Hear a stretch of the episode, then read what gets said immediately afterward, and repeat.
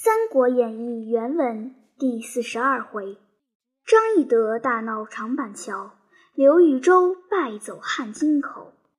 却说钟景、钟山二人拦住赵云厮杀，赵云挺枪便刺，钟景当先挥大斧来迎，两马相交，战不三合，被云一枪刺落马下，夺路便走。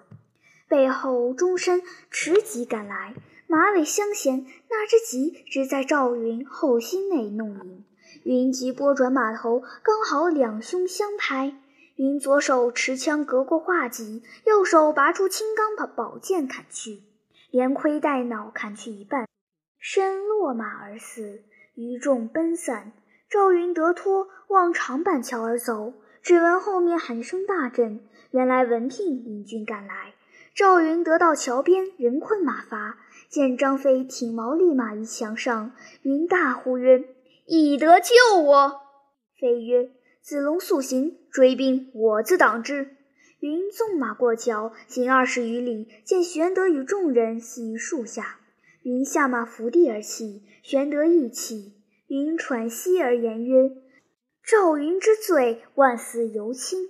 糜夫人身带重伤，不肯上马投井而死。”云只得推土墙掩之，怀抱公子身突重围，赖主公洪福，幸而得脱。是来公子尚在怀中啼哭，此一回不见动静，多是不能保也。遂解释之，原来阿斗正睡着未醒。云喜曰：“幸得公子无恙。”双手递与玄德，玄德接过，置之于地曰。为汝这孺子，既损我一员大将！赵云忙向地下抱起阿斗，祈拜曰：“云虽肝脑涂地，不能报也。”后人有诗曰：“曹操军中飞虎出，赵云怀内小龙眠。无有抚慰忠臣义，故把亲儿至马前。”却说文聘引军追赵云至长板桥，只见张飞。倒立虎须，圆睁环眼，手抄蛇矛，立马桥上。又见桥东树林之兵，城头大起，已有伏兵，便勒住马，不敢近前。俄而曹仁、李典、夏侯惇、夏侯渊、乐进、张辽、张合、许褚等都阵脚，一字儿摆在桥西，使人飞报曹操。操闻之，即上马从阵后来。张飞睁圆环眼，隐隐见后军轻罗伞盖，毛越惊奇来到，料的是曹操心急，亲自来看。飞乃厉声大喝曰：“我乃燕人张翼德也，谁敢与我结一死战？”声如巨雷。曹军闻之，尽皆鼓励。曹操令即去其伞盖，回顾左右曰：“我向曾闻云长言，翼德于百万军中，取上将之首如探囊取物。今日相逢，不可轻敌。”言未已，张飞睁目又喝曰：“燕人张翼德在此，谁敢来决死战？”曹操见张飞如此气概，颇有退心。飞望见曹操后军阵脚一动，乃挺矛又喝曰：“战又不战，退又不退，却是何故？”喊声未绝，曹操身边夏侯杰惊得肝胆碎裂，倒撞于马下。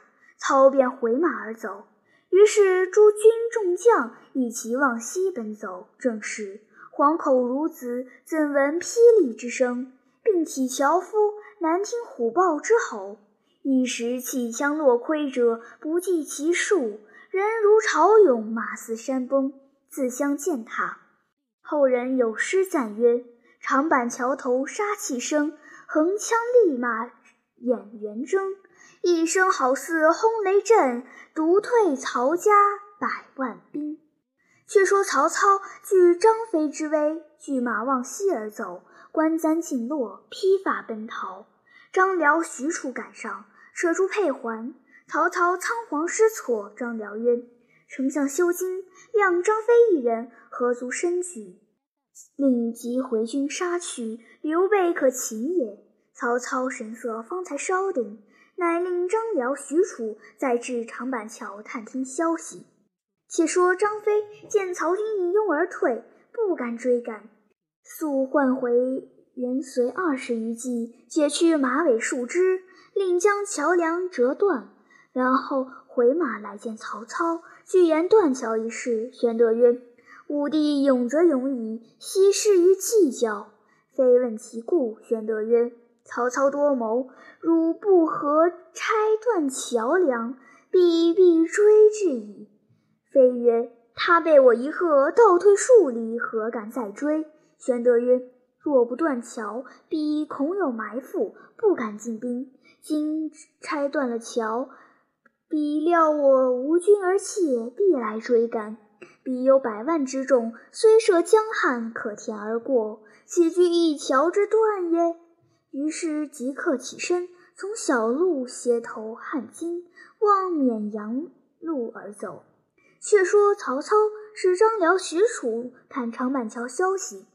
回报曰：“张飞已拆断桥梁而去矣。”操曰：“彼断桥而去，乃心切也。”遂传令差一万军速搭三座浮桥，至今夜就要过。李典曰：“此恐是诸葛亮之诈谋，不可轻进。”操曰：“张飞义勇之夫，岂有诈谋？”遂传下号令，火速进兵。却说玄德行至汉津。忽见后面尘头大起，鼓声连天，喊声震地。玄德曰：“前有大江，后有追兵，如之奈何？”即命赵云准备抵敌。曹操下令军中：“今刘备府中之鱼，井中之虎，若不就此时擒捉，如放鱼入海，纵虎归山矣。”众将可努力向前。众将领命，一个个奋威追赶。忽山坡后鼓声响处，一队军马飞出，大叫曰：“我在此等候多时了！”当头那员大将手执青龙刀，坐下赤兔马，原来是关云长去江夏借得军马一万，探知当阳长坂大战，特地从此路截出。曹操一见云长，即勒住马，回顾众将曰：“又中诸葛亮之计也。”传令大军速退。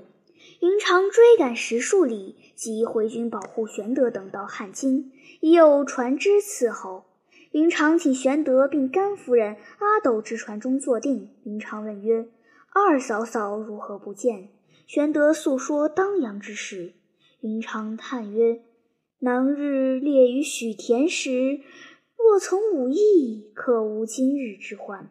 玄德曰：“我于此时一头鼠计弃耳。”正说间，忽见江南岸战鼓声大鸣，舟船如蚁，顺风扬帆而来。玄德大惊，船来至近，只见一人白袍银铠立于船头上，大呼曰：叔父别来无恙，小侄得罪。玄德视之，乃刘琦也。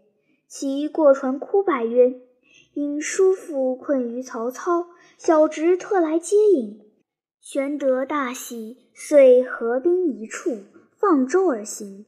在船中正宿清游，江西南上战船一字儿摆开，乘风呼啸而至。刘琦惊曰：江夏之兵，小侄已尽起至此矣。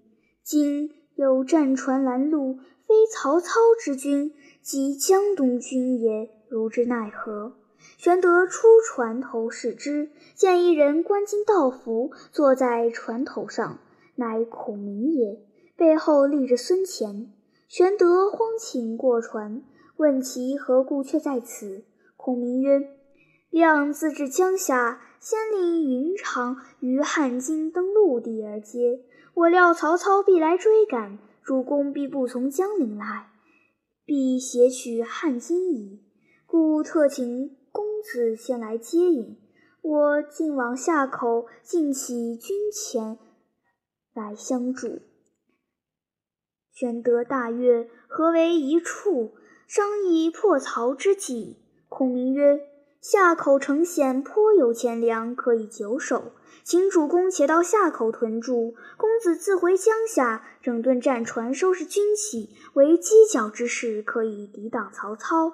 若共归江夏，则是反孤矣。”刘琦曰：“军师之言甚善，但余以欲请叔父暂至江夏，整顿军马停当，再回夏口不迟。”玄德曰。贤侄之言亦是，遂留下云长引五千军守住夏口。玄德、孔明、刘琦共投江夏。却说曹操见云长在汉路引军截出，已有伏兵，不敢来追，又恐水路先被玄德夺了江陵，便星夜提兵赴江陵来。荆州治中正义，别驾刘先，已知襄阳之事。料不能抵敌曹操，遂引荆州军民出郭投降。曹操入城，安民已定，是韩松之囚，加为大鸿胪。其余众官各有封赏。曹操与诸将计议曰：“今刘备已投江夏，恐结连东吴，是滋慢也。当用何计攻之？”荀攸曰：“我今大振兵威。”遣使持袭江东，请孙权会列于江夏，共擒刘备，分荆州之地，永结盟好。好，孙权必今疑而来降，则武士计矣。操从其计，一面发檄遣使抚东吴，一面祭点马步水军共三十八万，诈称一百万，水陆并进。船骑双行，沿江而来，西连金峡，东接岐黄，诈寨连络三百余里。话分两头，却说江东孙权屯兵柴桑郡，闻曹操大军至襄阳，刘琮已降，今又星夜兼道许江陵，乃集聚谋士，商议御守之策。鲁迅曰：“荆州与国相邻。”江山险固，市民殷富。吾若惧而有之，此帝王之私也。今刘表兴亡，刘备兴败，备若喜而从命，则大事可定矣。权喜从其言，即遣鲁肃击礼往江夏吊丧。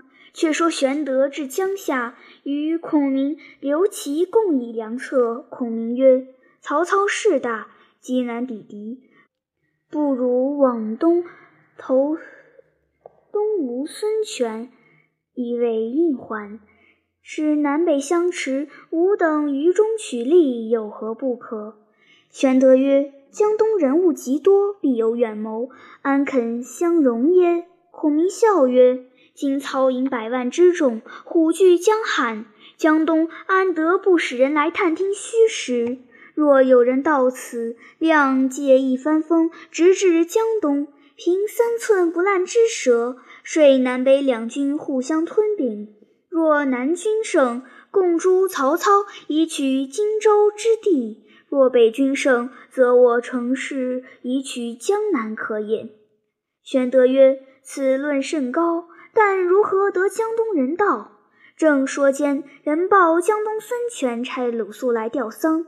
传以榜案，孔明笑曰：“大事既矣。”遂问刘琦曰：“往日孙权亡时，襄阳曾遣人去吊丧否？”其曰：“江东与我家有杀父之仇，安得通情吊之礼？”孔明曰：“然则鲁肃之来，非为吊丧，乃来探听军情也。”遂谓玄德曰：鲁肃至，若问曹操动静，主公只推不知；再三问时，主公只说可问诸葛亮。计会已定，使人迎接鲁肃。肃入城吊丧，收过礼物。刘琦请肃与玄德相见，礼毕，邀入后堂饮酒。肃曰：“久闻皇叔大名，无缘拜会，今幸得相见，实为欣慰。”今闻皇叔与曹操会战，必知彼虚实。敢问操军约有几何？玄德曰：“备兵微将寡，一闻曹至即走，竟不知彼虚实。”鲁肃曰：“闻皇叔用诸葛孔明之谋，两场火烧得曹操魂亡胆落，何言不知也？”玄德曰：“除非问孔明，便知其详。”肃曰：“孔明安在？愿求一见。”玄德叫请孔明出来相见。肃见孔明礼毕，问曰：“相慕先生才德，未得拜晤。今幸相遇，愿闻目今安危之事。”孔明曰：“曹操奸计，量已尽知，但恨力未及，故且避之。”肃曰：“皇叔今置之于此乎？”孔明曰：“时吾与苍梧太守吴臣有旧，将往投之。”肃曰。吴臣粮少兵微，自不能保，焉能容人？孔明曰：“吴臣虽不能久居，今且暂依之，别有良图。”肃曰：“将军虎踞六郡，兵精粮足，又极尽贤礼事，将表英雄，多归附之。今为君计，莫若遣心腹往结东吴，以共图大事。”孔明曰：“先生之兄，现为江东参谋，日往与先生相见，素不才，愿与公同见孙将军，共议大事。”玄德曰：“孔明是吾之师，亲可不可相离，安可去也？”素兼请孔明同去，玄德佯不许。孔明曰：“事急矣，请奉命一行。”玄德方才允诺。鲁肃遂别了玄德、刘琦，与孔明登舟，望柴桑郡来。正是只因诸葛贬舟去，致使曹兵一旦休。不知孔明此去毕竟如何？且看下文分解。